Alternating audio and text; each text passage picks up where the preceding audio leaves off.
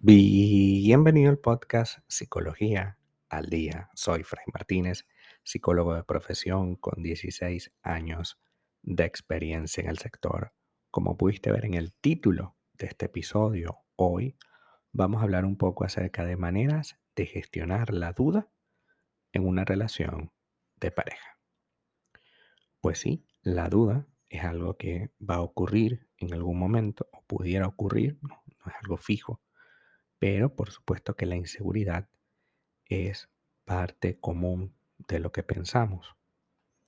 Eh, a veces cuando sentimos que la relación va demasiado bien, nos llenan la cabeza de dudas y de inseguridades.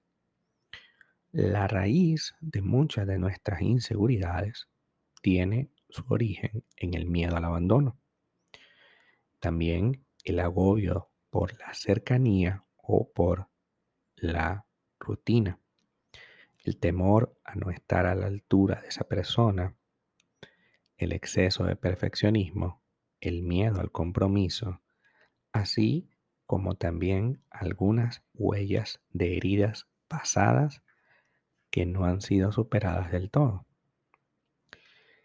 Entonces se te viene a la mente muchísimas de estas eh, alternativas y por supuesto no podemos relajarnos porque estamos completamente alertas frente a una situación que supuestamente va a ocurrir.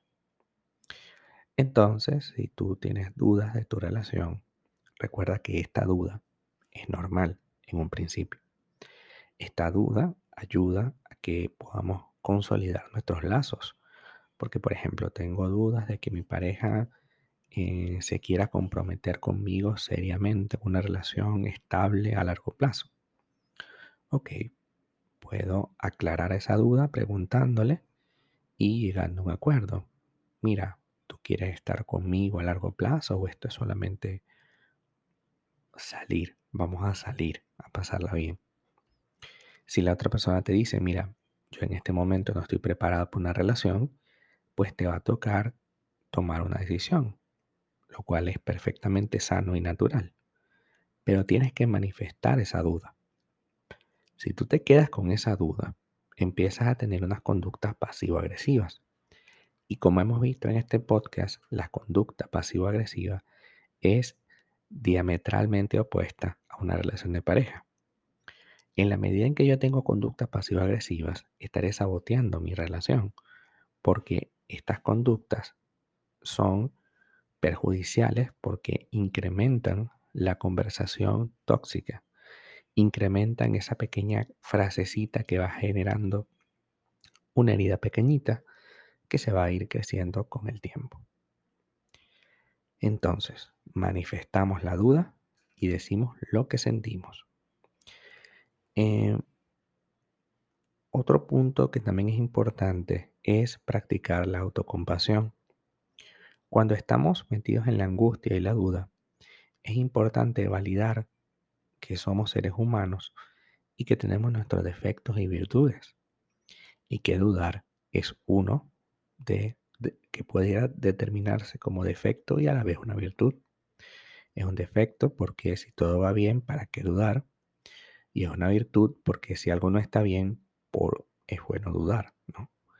Entonces, en este caso, la autocompasión tiene que ver con que te trates un poquito mejor, con que entendamos que ese perfeccionismo o ese, no estar a la altura de nuestra pareja involucra muchísimo dolor para ti, que esa sensación de agobio, que esa sensación de, de incomodidad cuando esta persona te dice, mira, me gustaría que la relación se profundizara, me gustaría que la relación fuese más eh, profunda, más íntima, ¿qué te parece si te vienes a vivir conmigo?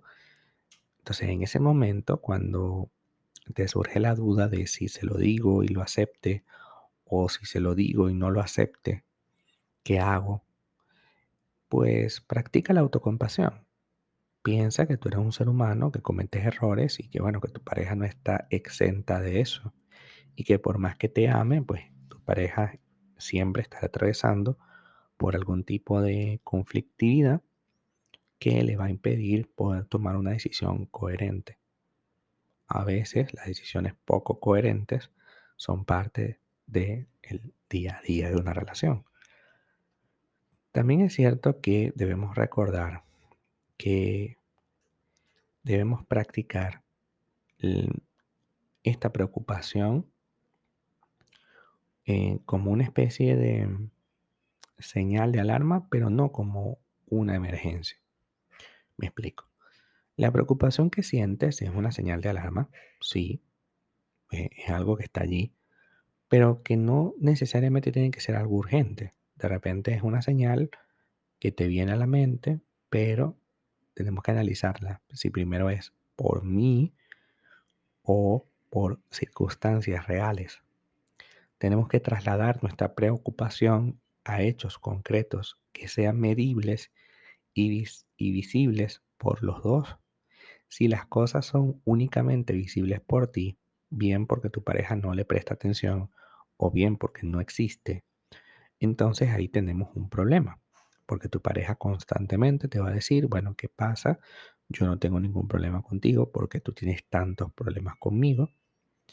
Y por otro lado, también va a pasar que eh, al, preocuparse, estaremos generando un sentimiento de inconformidad que se puede manifestar luego en cualquier otra de las sensaciones que hemos mencionado hoy.